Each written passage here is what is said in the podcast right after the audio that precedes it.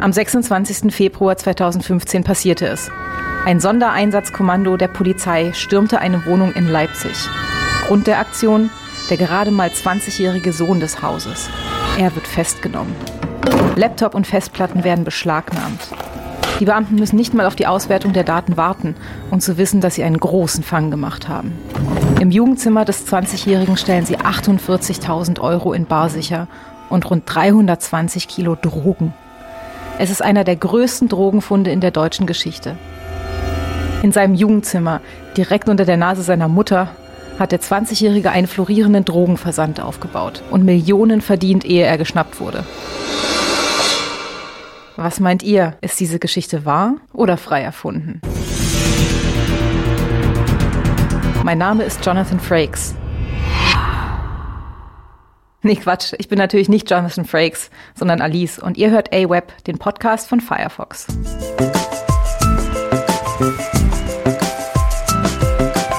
Hier beschäftigen wir uns mit den Themen, die das Internet bewegen.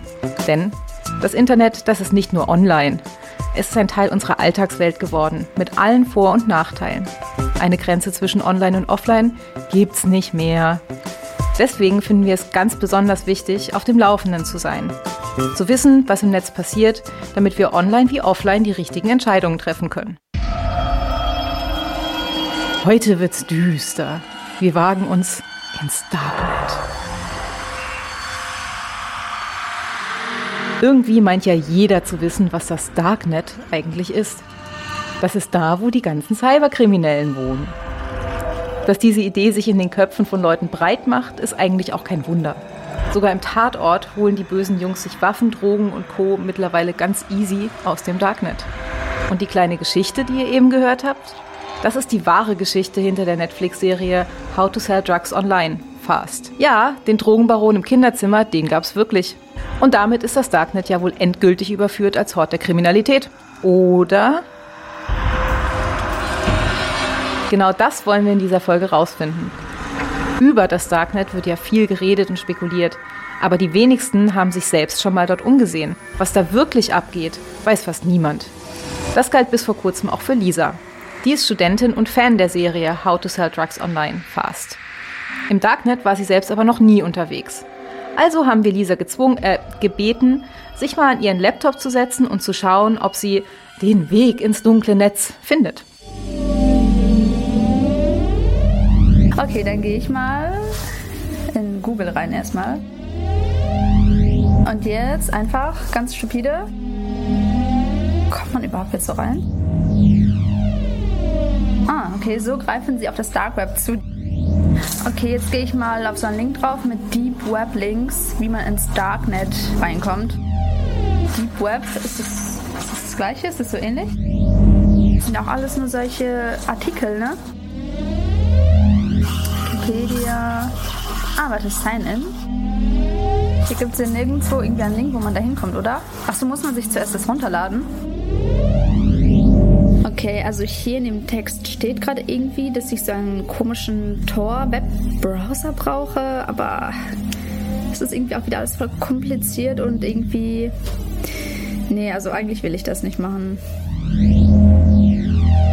Aber wahrscheinlich muss ich mir jetzt trotzdem erstmal runterladen, um überhaupt irgendwie in die Nähe dieses Dark Webs zu kommen. Hoffentlich klappt das.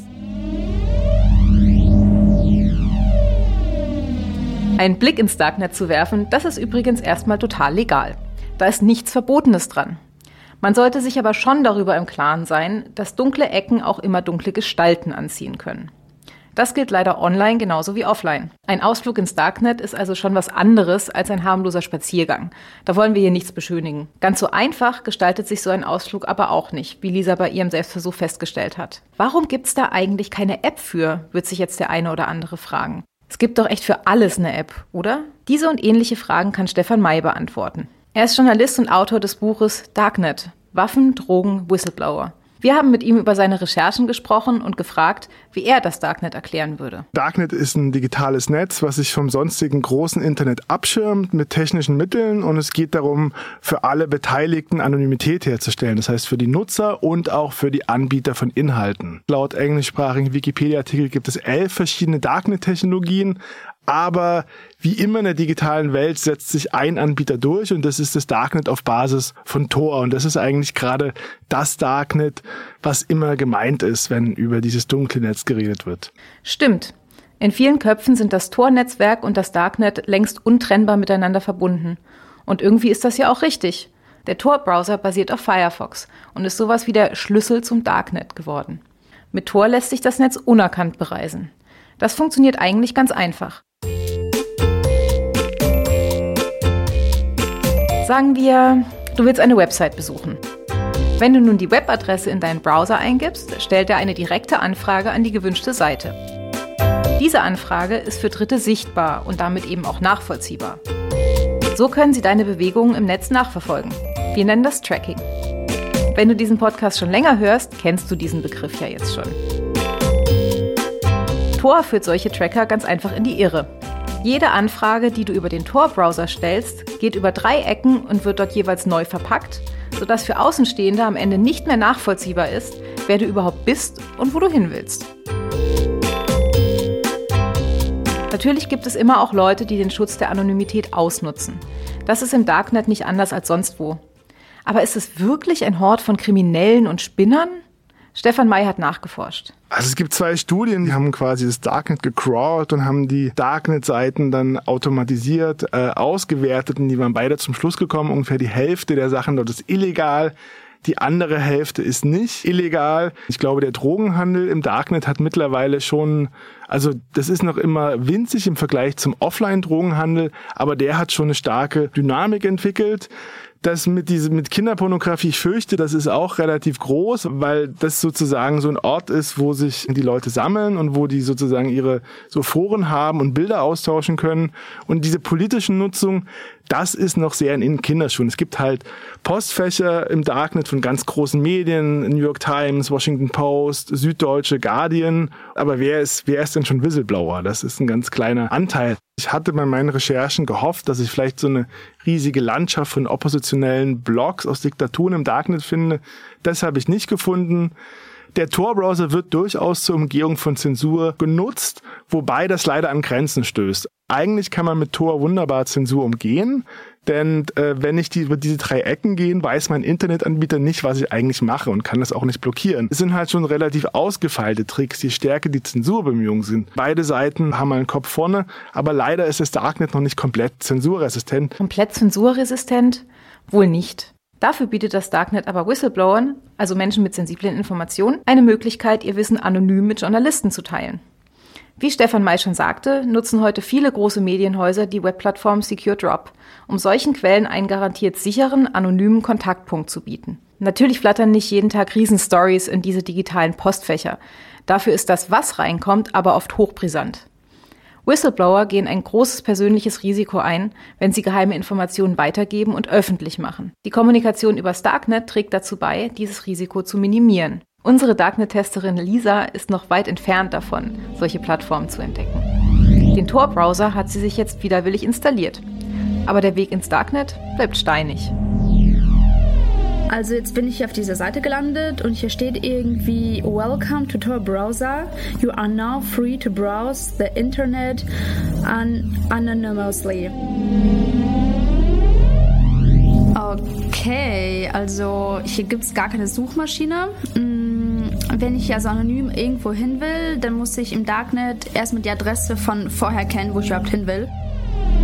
Und hier steht auch noch irgendwie, dass man bei jeder Adresse erstmal die Quelle checken muss, weil es ansonsten auch irgendwie fake sein könnte. Äh, was irgendwie komisch ist. Okay, das erscheint mir ein bisschen irgendwie zu kompliziert und umständlich, aber wahrscheinlich muss das auch so sein, ne?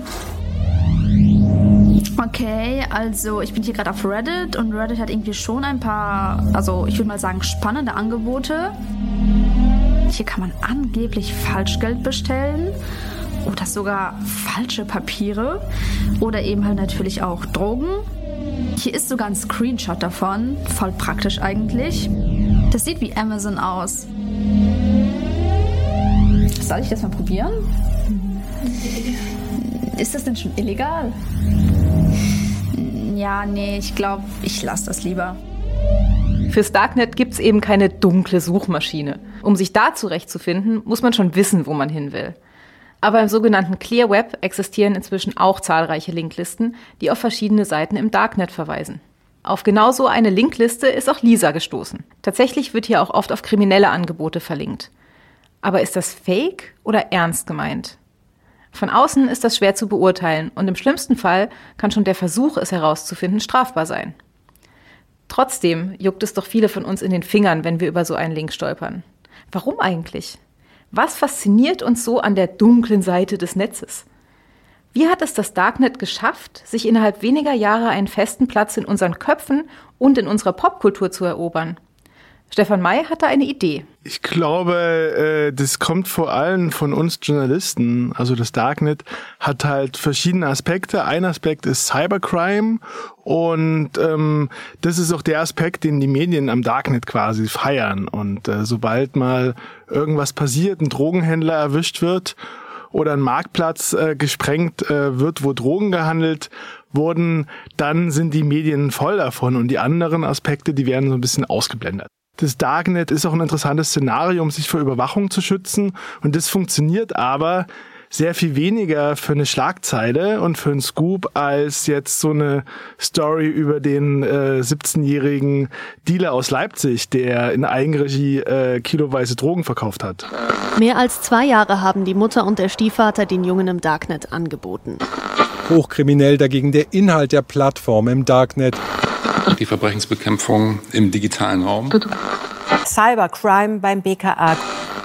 Wir haben mit den US-amerikanischen Behörden zusammengearbeitet. Hat schon mehrere Dutzend Darknet-Händler identifiziert und deren Waffen sowie tausende Schuss Munition sichergestellt. Er ist Opfer von Erpressern geworden, die aus dem Darknet kamen. Die drei Tatverdächtigen haben dabei einen Gewinn von mehreren Millionen Euro gemacht. So kommt es zum bisher spektakulärsten Zugriff. Wenn wir Geschichten aus dem Darknet hören, dann sind das fast immer große Geschichten. Es geht um spektakuläre Kriminalfälle, riesige Geldsummen, aufwendige Ermittlungen. Fast jede dieser Geschichten hätte das Potenzial zur Hitserie. Diesen Trend beobachtet der Cyberkriminologe Thomas Gabriel Rüdiger schon seit einiger Zeit. Er glaubt, es ist der Reiz des Verbotenen, der das Darknet überhaupt erst so interessant macht. Das hat so den Nimbus des äh, Unheimlichen. Es gibt tatsächlich auch eine kriminologische Theorie. Mike Presti hat die mal gesagt. Die finde ich immer recht spannend und die kann man auch übertragen. Und das ist der Carnival of Crime. Also der hat im Prinzip grob gesagt, dass die Menschen immer einen Ort brauchen, wo sie vielleicht zu ihren düsteren Legenden oder düsteren Gedanken nachgehen können. Man kann das eventuell halt übertragen auf das Darknet, dass man sagt, man pass auf, das Darknet ist so ein Raum, wo die Leute denken, naja, was ich sonst wo im Clearweb und so nicht das, das darf ich aber vielleicht da. Das sind so meine düsteren Gedanken, die kann ich dort ausleben. Wohin solche düsteren Gedanken in extremen Fällen führen können, sieht Thomas Gabriel Rüdiger oft genug in seiner Arbeit. Tatsächlich kann er die Befürchtungen von Stefan May bestätigen. Neben Drogen und Waffen ist auch Kinderpornografie im Darknet vermehrt zu finden. Rüdiger meint sogar, wenn es einen Ort im Internet gibt, wo man noch zufällig auf Kinderpornografie stoßen kann, dann ist es das Darknet. Dennoch sagt Thomas Gabriel Rüdiger auch, das Ausmaß des Problems wird häufig übertrieben. Ich persönlich bin der Meinung, dass vermutlich die Polizeidichte oder die Dichte der Sicherheitsbehörden nirgendwo im Netz höher ist als im Darknet. Die wollen natürlich auch immer spektakuläre Einsätze haben ne? und äh, wollen auch was Krasses und wollen auch Erfolg haben. Diese spektakulären Einsätze und Erfolg sind natürlich im Darknet durchaus vorhanden, weil du hast auf einen relativ im Verhältnis kleineren Punkt konzentriert schwere Kriminalitätsformen. Und da kann man halt seine Einheiten reinstecken und kann halt dann auch mit äh, vor Presseartikeln und so mit relativ großen Erfolgsgeschichten kommen. Die massive Aufmerksamkeit, die dem Darknet zuteil wird, ist für Thomas Gabriel Rüdiger verständlich, aber zumindest teilweise deplatziert. Er ist überzeugt, der Kern des Problems ist im Clearweb zu suchen, das wir alle tagtäglich benutzen. Die Sicherheitsbehörden sind in dem Clearweb aus meiner Sicht viel seltener vertreten als halt im Darknet. Man kann sich das so vorstellen, als wenn wir den gesamten Straßenverkehr in Deutschland nehmen und da sieht man eigentlich so gut wie nie Sicherheitsbehörden, sondern die sind dann nur an den kleinen Ecken, was weiß ich, nur da, wo Drogenparks sind und so, aber auf der Straße, wo die Leute miteinander in Interaktion treten, wo Kinder auf Erwachsene treffen, wo die ganzen äh, Regularien funktionieren, da sind die nicht. Und das halte ich für ein großes Problem. Im physischen Raum gehen wir zum Beispiel davon aus, dass von 15 Ladendiebstählen einer zur Anzeige kommt. Das ist ein hohes sogenanntes Dunkelfeld. Im Netz, und da reden wir jetzt über das Clear Web, da reden wir teilweise nach unterschiedlichen Studien von solchen Dunkelfeldern von 300 bis 500 zu 1. Und das ist ein großes Thema. Dass nämlich die Wahrscheinlichkeit im Clear Web eine Strafanzeige zu bekommen so viel geringer ist als im Darknet. Das führt zu einem Gefühl der Rechtsfreiheit. Und das führt zu, wozu, dass viele zum Beispiel in Kommentaren und auch in, äh, ja, in Postings und so äh, Straftaten begehen. Beleidigung, Volksverhetzung, sexuelle Belästigung und Co. Ich nenne das Broken Web Gefühl. Das heißt, das Gefühl zu haben, ja guck mal, viele Leute können hier posten, was sie wollen und beleidigen und hier einen Dickpick senden und sowas, ne, oder nach Kindern suchen. Da passiert ja gar nichts. Und das führt zu einer Senkung der Hemmschwelle und das führt zu einem generellen Gefühl der Rechtsfreiheit im Internet. Trägt die Verrohung im Clear Web zur Kriminalität im Darknet bei? Möglich. Fest steht laut den Experten, die Hälfte von dem, was im Darknet angeboten wird, ist illegal. Das ist schon eine ganze Menge. Darunter sind sicher diverse Fakes, aber eben auch schwere Verbrechen. Das bedeutet nicht, dass wir als Netzbürgerinnen und Netzbürger Angst vor dem Darknet an sich haben müssen. Wohl aber, dass wir wachsam sein sollten, wenn wir uns dort bewegen. Unsere Darknet-Testerin Lisa fühlt sich im normalen Netz viel freier als im Darknet, wo jeder Schritt mit Aufwand und Bedenken verbunden war. Wie hat ihr der Ausflug gefallen? Ich weiß nicht, ob ich das normalerweise auch so benutzen würde. Ich verstehe irgendwie den Sinn davon gerade nicht. Also, wenn jetzt keiner hier irgendwie das nachvollziehen kann, was ich hier gerade mache, cool, aber so wichtig ist mir das jetzt auch nicht. Ich hatte es mir aber auch echt irgendwie spektakulärer vorgestellt. Es war ein netter Ausflug, aber mir auch nicht.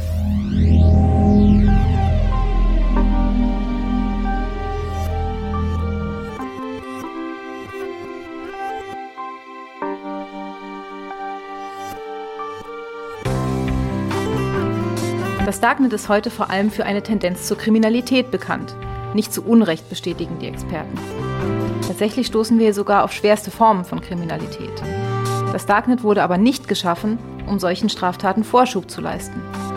Die Anonymität des Darknets kann Menschen helfen, sich aus Unterdrückung zu befreien. Und auch für Menschen, die nicht unter autoritären Regimen leiden, kann Anonymität durchaus reizvoll sein. Schließlich leben wir in einer Zeit, wo man ständig aus kapitalistischen Interessen überwacht und nachverfolgt wird.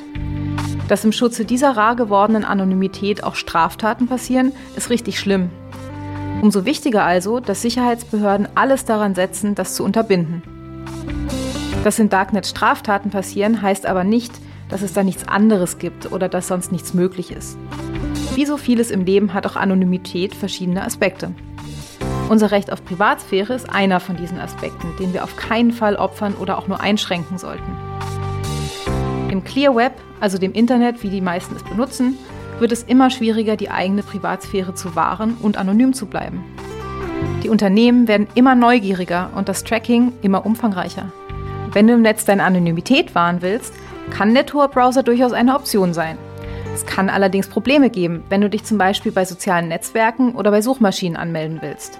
Die checken nämlich, von wo aus du dich anmeldest und können schnell wechselnde Ortsangaben als verdächtig einstufen. Es gibt auch weniger komplizierte Wege, die eigene Privatsphäre zu wahren und das auch außerhalb des Darknets. Um der immer umfassenderen Überwachung im Netz zu entgehen, ist es zuallererst sinnvoll, nicht lauter Produkte aus einer Hand zu benutzen. Sonst verschaffst du nämlich den herstellenden Unternehmen einen 360-Grad-Blick auf dich und auf dein Leben. Besser ist es, individuell zu entscheiden, was du wirklich brauchst und willst. Und immer die Augen offen halten nach Alternativen zu den üblichen Verdächtigen. Auch fürs alltägliche Surfen im Netz gibt es eine Reihe von Tools, um die eigene Privatsphäre zu schützen. Dazu gehört zum Beispiel das Surfen im privaten Modus.